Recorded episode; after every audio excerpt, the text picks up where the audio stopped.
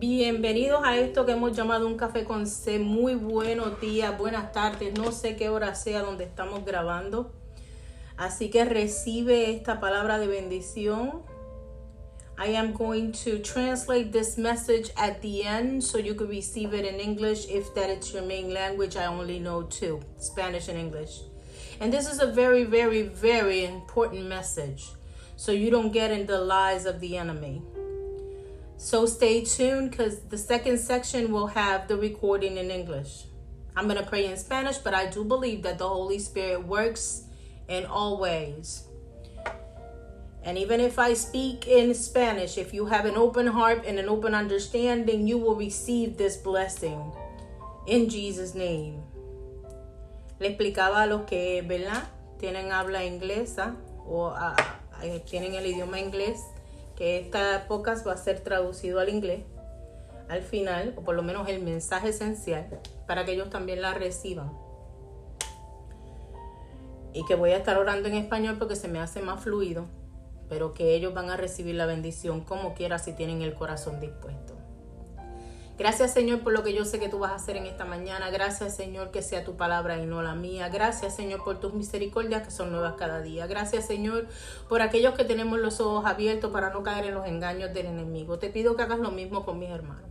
Abre su entendimiento, permíteles Señor recibir, procesar, dale la sabiduría para no caer en ninguna mentira del enemigo para que no puedan ser engañados en tiempos tan y tan peligrosos como los que vivimos. Gracias Señor porque tú nos dejas ver en qué tiempo estamos viviendo y estamos regocijados sabiendo que tu venida se acerca. Sabiendo que tú siempre estás con nosotros, que tú eres fiel más que a nosotros, a ti mismo, como lo dice en tu escritura. Tú nunca nos dejas mientras tanto y en cuanto nosotros busquemos de tu presencia y estemos contigo. Ay, mi alma te alaba, Dios. Gracias por esta herramienta poderosa que es tu palabra y que está viva, que es eficaz, mm, más cortante que una espada de doble filo, que discierne las cosas. Gracias Señor por darnos discernimiento de espíritu. Si a alguien allá afuera le hace falta ese, ese dominio propio, ese discernimiento de espíritu, esa sabiduría que viene solamente de ti, esa paz que sobrepasa todo entendimiento. Yo te pido, Señor, que tú le entregues de manera abundante, que tenga un encuentro cercano contigo, Padre que no puedan ser engañados, no empece a lo que vean o a lo que escuchen, sino que puedan discernir, separar lo que viene de ti y lo que no viene de ti, Padre. Que ningún engaño pueda atarles. Ay, Padre amado. Padre, te pedimos reprende toda artimaña del enemigo, todo trato del enemigo por meterse a las iglesias y llenarlas de engaño por dañar a tu cuerpo, por dañar a tus hijos, por dañar a aquellos que te buscan en espíritu y en verdad. Padre, gracias yo te doy por cada una de estas vidas. Gracias por tu creación, gracias por todos ellos porque tú los creaste. Y yo sé que tú no quieres que ni uno se pierda. Yo sé, Señor, que tú quieres que ellos lleguen a la verdad al entendimiento de tu verdad, a tu presencia y caminen en ella en todo tiempo. Gracias, Señor, porque tú eres maravilloso. Permíteme llevar este mensaje, Señor, con la paz que solamente tú das, para que ellos puedan entender porque muchas veces tu presencia me quebranta demasiado. No dejes de fluir en mí, Señor. Haz conmigo tu voluntad. Pasa un incienso por mis labios, Señor, que sea tu palabra y no la mía. Padre, yo te pido que te manifiestes con espíritu y poder, con autoridad y que hagas milagros, señales y prodigios. Que esta palabra, cuando llegue allí, haga una diferencia, marque un antes y un después. En el poderoso nombre de Jesús. Padre, Ordena cada uno de mis pensamientos porque este manjar es muy grande yo quiero servirlo como tú lo has puesto en mi corazón. Que sea algo que sea fácil de entender para tus hijos. Háblame en arroz y habichuela para que ellos entiendan, Señor. Háblame de manera que ellos lo comprendan. Así como cuando tú diste ese don de lenguas, que ellos puedan entender con capacidad lo que tú me has entregado. Padre, a ti toda gloria y honra. Te doy gracias en esta mañana por librarnos de toda tentación, por encaminar nuestros caminos, por ser lámpara a nuestros pies y lumbrera a nuestros caminos. Padre, gracias por lo que sé que vas a hacer. Gracias porque yo sé que tú siempre, siempre que vamos a tu presencia, tú nos escuchas. En el poderoso nombre de Jesús, el Mesías, Yahshua HaMashiach, Jesus the Messiah, amén. Aquel que entregó su vida en la cruz del Calvario, resucitando el tercer día, venciendo la muerte y llenándonos de su santa presencia para que ya no caminemos a la deriva, sino que caminemos con Él en nuestro cuerpo, en nuestra mente y en nuestros corazones. Bendito eres, Abacados. Amén. Hoy yo te vengo a hablar del alma. Yo no soy... Uh, uh, if you want to talk to me in private, uh, you can send me a message, an audio message, a text uh, through Messenger or even WhatsApp. I don't pick up video calls. But I will answer to you in audio too if you need a prayer. Voy a separar los comentarios para no salirme de hilo. Eh, hoy yo te vengo a hablar del alma. ¿Por qué te vengo a hablar del alma? Porque es muy importante eh, que entienda, ¿verdad? La diferencia. Thank you. Están enviando fotos alegadamente. Eh, que entiendas la diferencia entre tu espíritu y tu alma y tu cuerpo. Quiero darle las gracias a mi maestro, el tiempo que fue mi maestro, eh, el doctor Pablo Román Caballero. Déjame ver si esto está fuera de... ¿Qué vamos a tratar? 6, 5, 4. Ok, así, así empieza.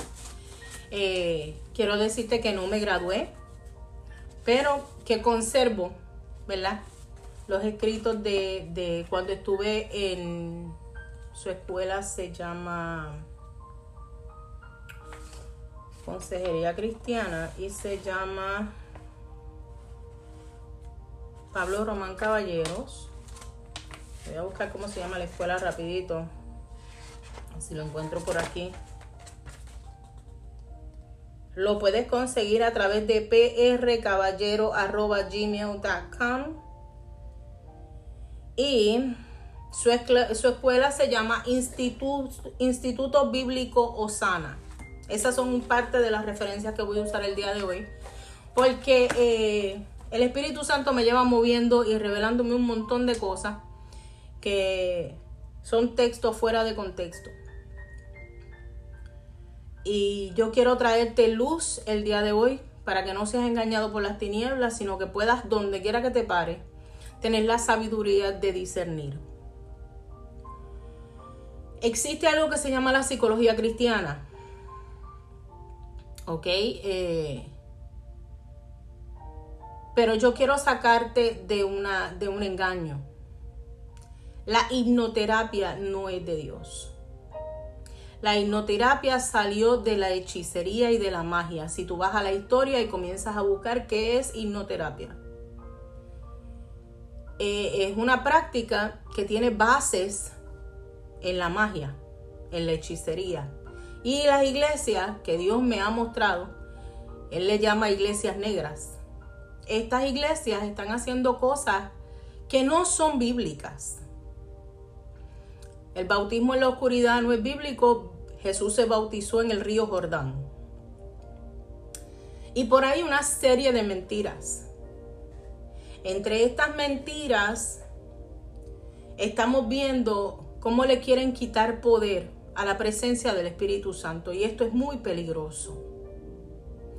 Y yo tengo que hablarlo porque si yo callo, eh, la sangre de ellos correrá sobre mí, como lo dice en el libro de Ezequiel. Y la verdad no puede ser oculta. Yo quiero traerte varias lecturas el día de hoy, dejarte con esa introducción, ya que oré por ti.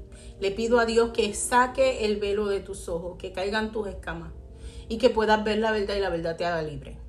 ¿Ok? Que no caigas en la mentira del enemigo y que cuides mucho tu corazón porque ante toda cosa guardada es ahí donde mora el Padre. Gracias Señor, porque tu palabra es tan hermosa. Yo te pido por favor que escuches con atención,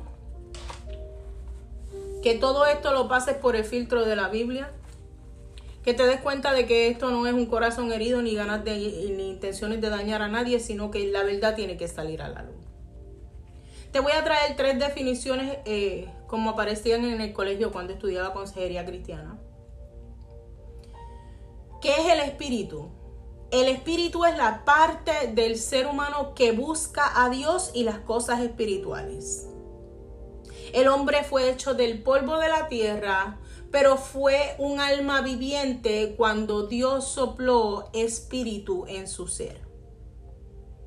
Yo te lo voy a repetir. El espíritu es la parte del ser humano que busca a Dios y las cosas espirituales, porque el reino de Dios es espiritual, es un ámbito espiritual que se refleja en lo natural. ¿Ok? Busca las cosas espirituales, busca las cosas de Dios. Porque el hombre fue hecho del polvo de la tierra, pero solo fue un alma viviente cuando Dios sopló su espíritu de vida en su ser. Teniendo claro esto, te voy a describir lo que es el cuerpo. El cuerpo es la parte física del ser humano que busca satisfacer las necesidades físicas del hombre, a recibir a través de los sentidos los estímulos que vienen del exterior y otros miembros que le permiten hablar, caminar, agarrar y etc. El cuerpo es la carne,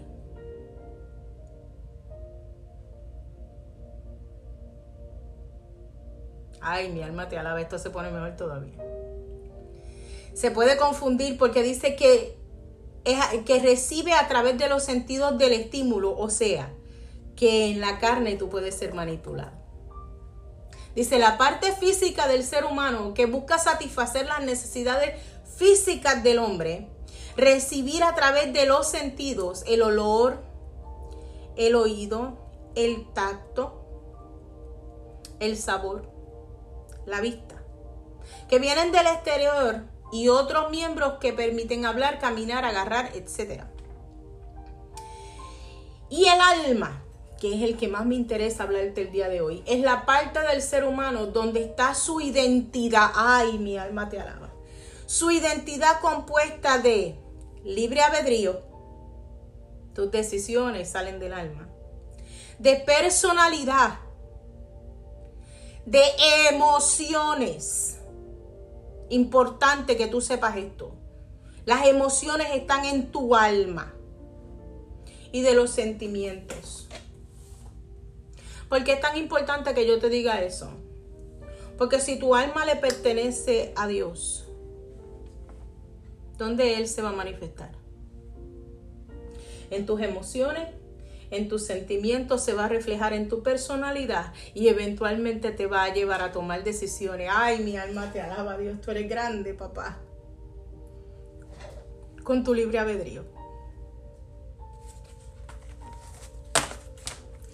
Ay, ustedes tienen que entender que esto no es fácil, que esto solo lo hace Dios. ¿Por qué es tan importante? Porque lo que Dios busca guardar es tu alma. A Job le dijo, toca tu cuerpo, toca su familia, toca su finanza, toca todo, pero no le puedes tocar el alma. Su vida.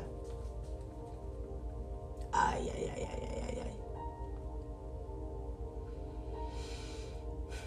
Queremos leer. ¿Qué es psicología cristiana? La psicología cristiana la psicología cristiana aprende que el estudio secular coleccionado por los años de investigación y la reconciliación con la palabra de Dios, para así entender mejor la forma de pensar y tomar decisiones de los seres humanos. Quiero recordarte que esto yo no lo leo hace mucho tiempo. Eh, no me gradué porque tenía una asignación en mi casa y hace ratito que no lo leía. Dice, la psicología cristiana aprende que los estudios seculares coleccionados por años de investigación y la reconciliación, o sea, y el junte con la palabra de Dios, para así entender mejor la forma de pensar y tomar decisiones de los seres humanos. La ciencia no es enemiga de Dios. La ciencia es observar, hacer hipótesis, buscar factores que colaboran a esa hipótesis forjar teorías basadas en los descubrimientos, todo eso se llama estudiar. Y estudiar no tiene nada de malo. La palabra dice que escudriñemos las escrituras, o sea que las estudiemos. Dice, no por ser cristianos tenemos que vivir con temor a descubrir algo que vaya en contra de Dios, porque Dios está por encima de todas las cosas. Y muchas cosas que de momento parecen contradecir a Dios, con el tiempo nos damos cuenta que éramos nosotros los equivocados, porque Dios siempre está bien. Yo siempre insisto mucho con mis estudiantes que a pesar, a, mis estudiantes a que piensen, a que no solo repitan lo que otro digo, y esto tiene un poder, esto tiene un poder grande. Muchos predicadores andan repitiendo como el papagayo. Vino alguien, les hizo algo que le parecía lógico y eso es lo que están repitiendo. Cuidado. Dios todo lo ve y su presencia es inminente, importante. Sin ella, nada podéis hacer. Nosotros debemos ser personas racionales, incluso con la palabra. La palabra se medita, se piensa, se escudriña. Que pensamos y aprendemos a analizar de forma lógica. Dios mismo nos manda a escudriñar las escrituras. Gracias, papá. Es importante saber que para ser un buen consejero cristiano hay que educarse en psicología y en los problemas reales de la gente. Eso me confirma que muchas veces estamos pasando procesos que son para darnos esa empatía, para, para saber los problemas reales y cómo se sienten y poder ayudar a otros. Dice, la razón es simple, nadie nació sabiendo. Es cierto que Dios nos da dones y que esos dones espirituales son poderosos, pero no podemos menospreciar que si el hombre tiene conocimiento es porque Dios mismo le ha dado al hombre esos conocimientos. Una cosa es entrar en cosas ocultas que desagradan a Dios y otra cosa es aprender la ciencia que nuestro Señor les ha permitido al ser humano adquirir. Y eso yo lo tengo que repetir. Una cosa es entrar en cosas ocultas que desagradan a Dios Mira cómo esto confirma todo lo que te estoy diciendo la mañana de hoy. Y otra cosa es aprender de la ciencia que nuestro Señor ha permitido al ser humano adquirir. Y la iglesia está cayendo en el ocultismo, en cosas ocultas. El consejero cristiano también necesita ser caracterizado por su empatía. Y la definición de empatía, participación afectiva de una persona en una realidad ajena a ella, generalmente en los sentimientos de otra persona. En otras palabras, poder sentir el dolor ajeno. El consejero cristiano debe ser, debe poseer la habilidad de oír. Uh, qué difícil. Entendiendo que su labor es escuchar más de lo que habla. he pasado ese proceso, estoy en ese 21 aprendiendo todos los días. También debe ser una persona que no es rápida para juzgar, que no mira con asco o desprecio al otro porque solo porque peca de forma diferente a la que él o ella peca, porque todos somos pecadores. Debe ser una persona compasiva, así que como Dios es compasivo con él o con ella, debe ofrecer ayuda, no ofreciendo un consejo. Uh como si fuese para sí mismo, sino mirando a esa persona como una vida individual que Dios ama con todo su corazón. Y eso me dio una pausa ahí porque el consejo muchas veces viene de la carne. Consejería viene de la palabra. Y tengo la definición de la psicología secular, pero yo creo que esa la vamos a saltar. Déjame ver. Entonces, psicología psicología secular. Entonces, si la psicología no es mala, ¿por qué no dejar que los psicólogos se ocupen de toda, de dar toda consejería? Porque la psicología sin Dios está incompleta.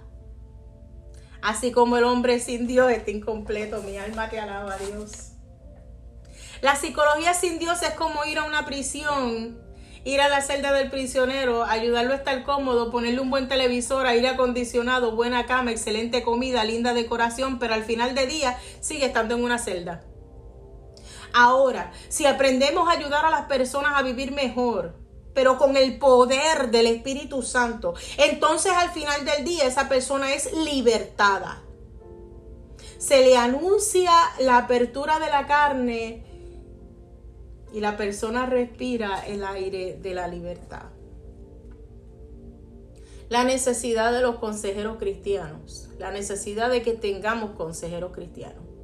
Los psicólogos trabajan mayormente en oficinas u hospitales, pero también tienen otros trabajos profesionales como la policía, grupos de investigaciones, universidad, etc. Los consejeros cristianos trabajamos donde Dios quiera usarnos y muchas veces en el momento y lugar menos esperado. Los hijos de Dios trabajamos 24/7. Donde Dios nos manda y estamos trabajando. Hay tanta necesidad en esta área. ¿Te imaginas ser usado por un Dios que con unas cuantas palabras que salgan de tu boca le puede traer un rayo de luz y esperanza a una vida? ¿Te imaginas el impacto que puede tener a tantas personas el punto que encuentren su camino con Dios y sientan deseos inmensos de vivir y de estar gozosos? El gozo existe y Dios quiere que seamos gozosos. Pero al, igual que con Lázaro, después de él haberlo resucitado, todavía este día atado, todavía este seguía atado. Así vemos a muchas personas resucitados pero atados. Ay, mi alma te alaba. Tantos. Jesús les ordenó a los discípulos que ellos se ocuparan de desatarlo. Y así funciona el consejero cristiano que ejerce ese trabajo. Es, es, usado por Dios para desatar al que está vivo. Yo no sé tú, pero a mí me dan deseos de saltar y gritar aleluya. Y el que había muerto salió atado de manos y de pies, con vendas y el rostro envuelto en sudarios. Y Jesús le dijo, les dijo, desatadle y dejadle ir. Y Judas y Sila, como ellos también eran profetas, consolaron y confirmaron a los hermanos con abundancia y, y confirmaron a los hermanos con abundancia de palabras. Esto está en Hechos 15, versículo 32.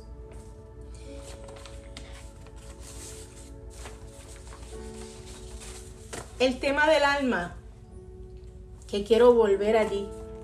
Quiero que sepas por qué es necesario que hablemos las cosas correctas. Porque es necesario que seamos consejeros llenos del Espíritu Santo.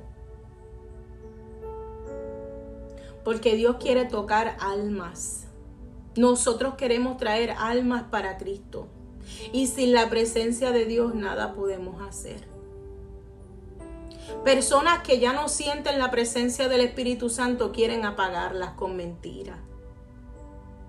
Si el que hace los milagros no está, no hay milagro. Y la mayor confirmación de que Él está ahí es que tú sientas su presencia. Y sentir su presencia está en tus sentimientos, en tus emociones. Hablan de un Dios que no tienen, que uno conocen. No ha pasado de moda sentir la presencia de Dios. Y palabras huecas y vacías. Yo conozco, eh, eh, yo, yo conozco y he visto personas que trabajan el ocultismo pero andan hablando de Jesús en las redes sociales. Tú te puedes meter a muchísimas páginas. Yo oro por los pastores. Yo entro a donde hay una oportunidad de dar una palabra de vida, de sembrar semillas. Claro que sí. Y veo a muchísimos allá afuera. Y también veo cómo pasan personas leyendo las cartas y haciendo porquería, diciendo que es el nombre de Dios. Así que lo que yo te estoy diciendo no es una mentira. Dios quiere que tú llegues a la verdad a la verdad que te hace libre, que te saca de la lascivia, que te saca de, la idolatría, que te saca del deseo y del anhelo de que todas tus carnalidades sean cumplidas. Porque el Espíritu Santo te hace libre. Sin el Espíritu Santo no hay milagros. Sin el Espíritu Santo lo que hay es magia, hechicería, brujería y eso no es de Dios. Quien te diga que para ver un milagro no necesitas la presencia de Dios está cayendo en una gran mentira. Dios es luz y trae vida.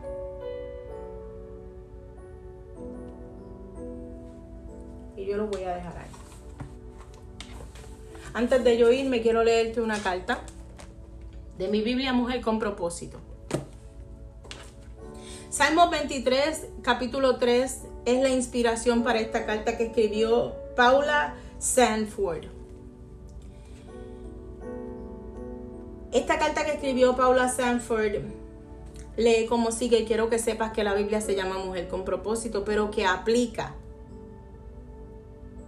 a todos los hijos de Dios. Así lo he notado mientras estudio mi Biblia. Dice, ¿alguna vez te has preguntado lo que significa tener alma confortada? Santo. Y específicamente, ¿qué es su alma? Déjeme decirte lo que creo que la palabra de Dios nos da a entender sobre nuestro espíritu y nuestra alma. Déjame bajar esto un poquito.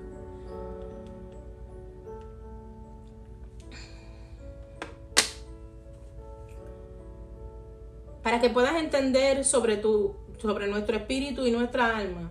Jehová Dios formó al hombre del polvo de la tierra y sopló en su nariz aliento de vida. En hebreo, el ruaj.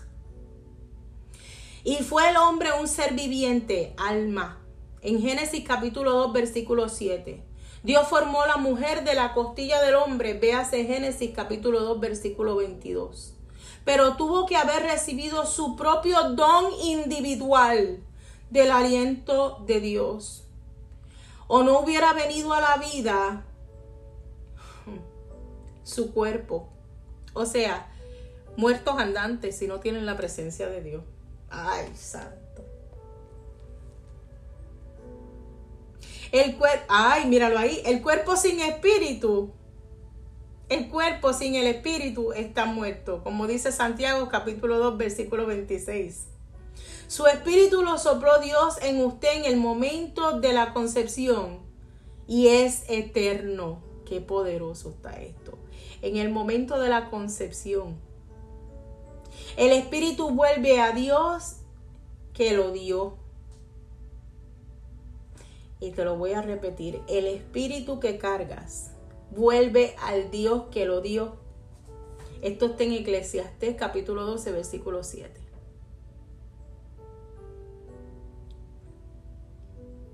Aún antes,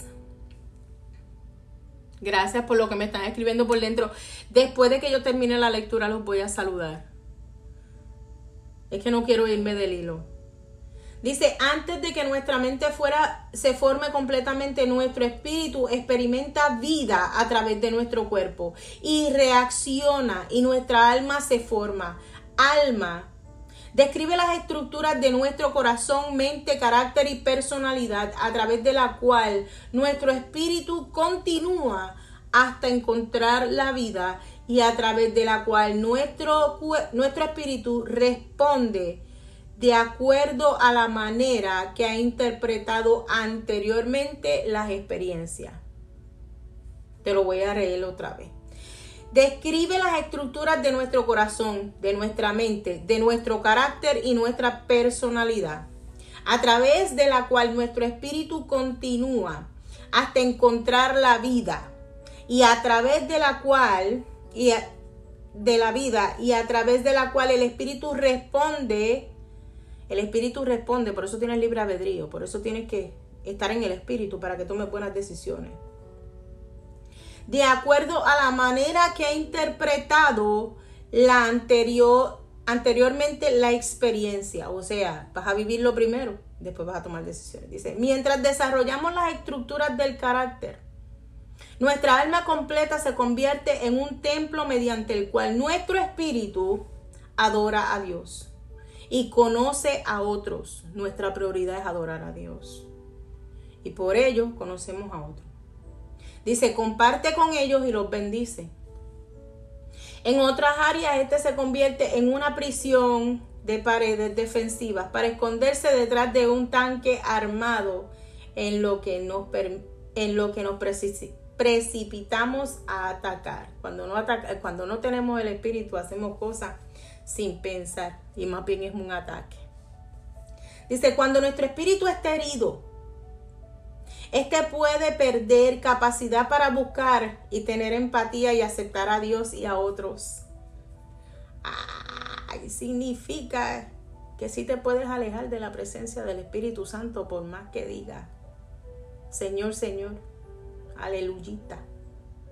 Dice, cuando nuestro espíritu esté herido, este puede perder capacidad para buscar y tener empatía, aceptar a Dios y a otros. Este puede perder la vitalidad, o sea, la vida, para modelar, moldear el alma con actitudes y expectativas saludables. La mente y el corazón son partes de nuestra alma. La mente y el corazón son parte de nuestra alma. Ellos son almacenes de la memoria, pensamientos y emociones. Actuamos y hablamos no solo de lo que nos llega a nuestra mente, nos llena nuestra mente, sino también de lo que nos lleva, nos llena y nos motiva en áreas escondidas de nuestro corazón. La referencia de esto está en Lucas capítulo 6, versículo 45, en Primera de Corintios capítulo 4, versículo 5. Incluso una persona que verdaderamente se esfuerza en aprender y actuar bien puede ser impulsada disipada o, o paralizada emocionalmente debido a heridas profundas y a resultantes programas ocultos que frecuentemente mantienen por debajo del nivel de conciencia. Puede estar encerrada en una sensación de futilidad, desvalorización, desvalorización, o sea, que sienten que no valen nada, rechazo y vergüenza, cuando no es capaz de hacer cambios significativos en sus sentimientos, pensamientos o comportamientos. Una herida o un pecado del que no nos hayamos arrepentido, como dice en Proverbios capítulo 6, versículo 32. En Mateo 10, versículo 28. En Mateo 16, versículo 26 que continúa enfermando o debilitando nuestro espíritu, daña seriamente el funcionamiento saludable del corazón, de nuestra alma y de la mente. Este perturba y puede finalmente prevenir la integración estable y la expresión coordinada de cada parte de nuestro cuerpo. O sea, gente que está en un lugar pero no está allí. O sea, gente que se aísla o sea, gente que vive con miedo. O sea, gente que realmente no siente, sino que existe. Uh, qué fuerte está esto, dice. Nuestro Señor Jesucristo murió por nuestros pecados, como lo dice por Hebreos capítulo 12, versículo 15. Nos advierte que podemos dejar de alcanzar la gracia de Dios si guardamos raíces de amargura que pueden brotar y causar problemas.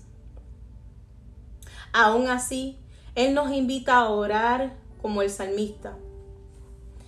Examinemos, oh Dios, y conoce mi corazón. Pruébame y conoce mis pensamientos. Y ve si hay en mis caminos perversidad. Y guíame en el camino eterno. Salmos capítulo 139, versículos 23 y 24. Sana, Señor, en esta hora.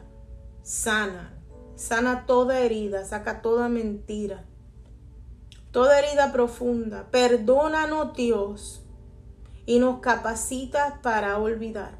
Saca nuestra alma de la prisión que podamos alabarte. Él provee verdes pastos para nosotros. Nos conduce junto a aguas de reposo y conforta nuestra alma para que podamos seguirlo por sendas de rectitud. Gracias Señor por la vida de Paula Sanford. Y esto me confirma una vez más lo que te acabo de hablar. Son personas alejadas de la presencia de Dios, del Espíritu Santo. que como no lo sienten, que como no están en su presencia piensan que no es necesario. No te dejes engañar por las artimañas del enemigo. Busca de Dios en todo tiempo, hora y ocasión. Busca de su presencia. El llorar, el quebranto, es una confirmación de su presencia. El gozo, la alegría son emociones, son sentimientos que confirman la presencia de Dios. Y sin Dios nada somos. Somos carne, cuerpos caminando por el mundo, muertos en vida.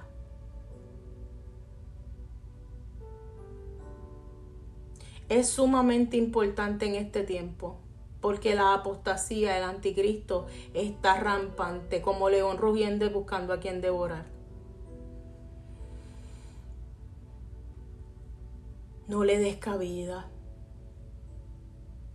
No le des cabida a las mentiras del enemigo. Pídele a Dios discernimiento propio, discernimiento de espíritu. ¿Qué cosas yo estoy haciendo? ¿Qué cosas están a mi alrededor que puedan estar alejándome de la presencia de Dios? ¿A quiénes le estoy permitiendo que me nutran fuera de la palabra de Dios? Te lo voy a repetir. Sin la presencia del Espíritu Santo no hay milagros. Yo podré confesar, declarar, decretar. I am doing good.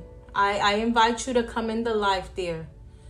Hay gente escribiéndome por el inbox. Eh, sin la presencia de Dios no hay milagros, hay hechicería. Alguien tenía que decirlo. Hay brujería hay engaño, hay manipulación. Hay mentiras. Uh, mi alma te alaba, Dios. Mm. Hay agendas ocultas. Y Dios ama mucho su creación, ama mucho su pueblo, como para que alguno se pierda. Él está buscando que recojamos almas para Él que le busquen en espíritu y en verdad, que le busquen en su presencia. Gente confundida.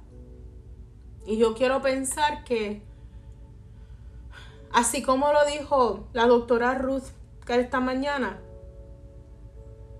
que no se han dado cuenta, pero hay gente que está hablándote. Hay gente que, que, te está hablando con el corazón en la mano, en la presencia del Espíritu Santo siendo herramientas de Dios para que tú salgas de tu mentira. Porque matan propósito, porque castran vidas, porque pueden llevar a un hijo de Dios al suicidio. Judas caminaba con Jesús, le servía a Jesús.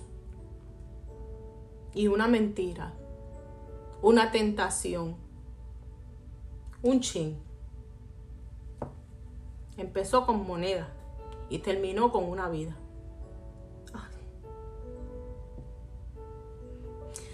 Les amo mucho. A todos, al que conoce a Dios y al que no lo conoce. Les amo mucho. Que la presencia de Dios llegue a tu vida. Que traiga a tu vida arrepentimiento. Que consuele tu alma el Espíritu Santo y que te ayude a tomar decisiones llenas de la sabiduría de Dios, que tu libre albedrío sea atado a la presencia de Dios.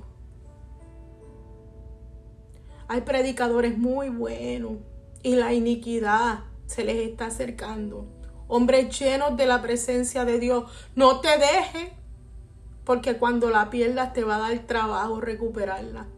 Dice que Él limpia la casa pero cuando lo sacas de la casa, siete peores, ay, entran a morar allí. Yo esta mañana no quiero perder el chin de la en el que me puse.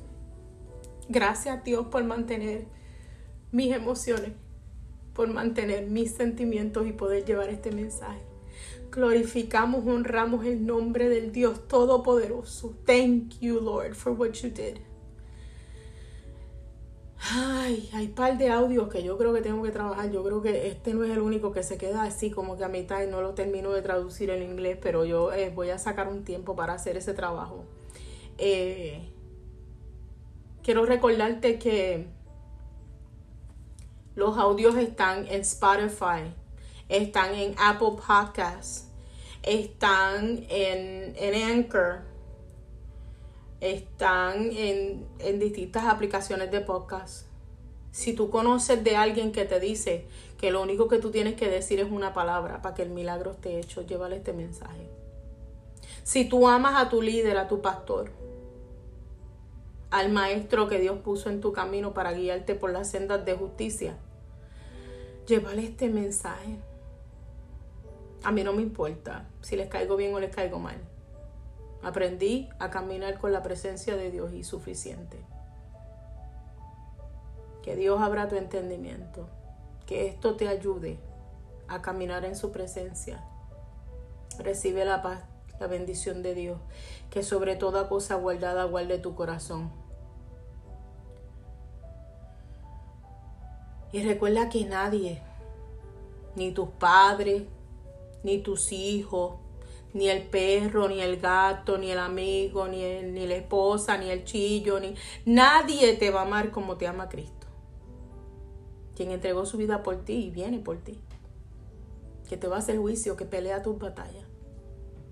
Ese que nunca te deja. No lo dejes tú a él. Bendiciones.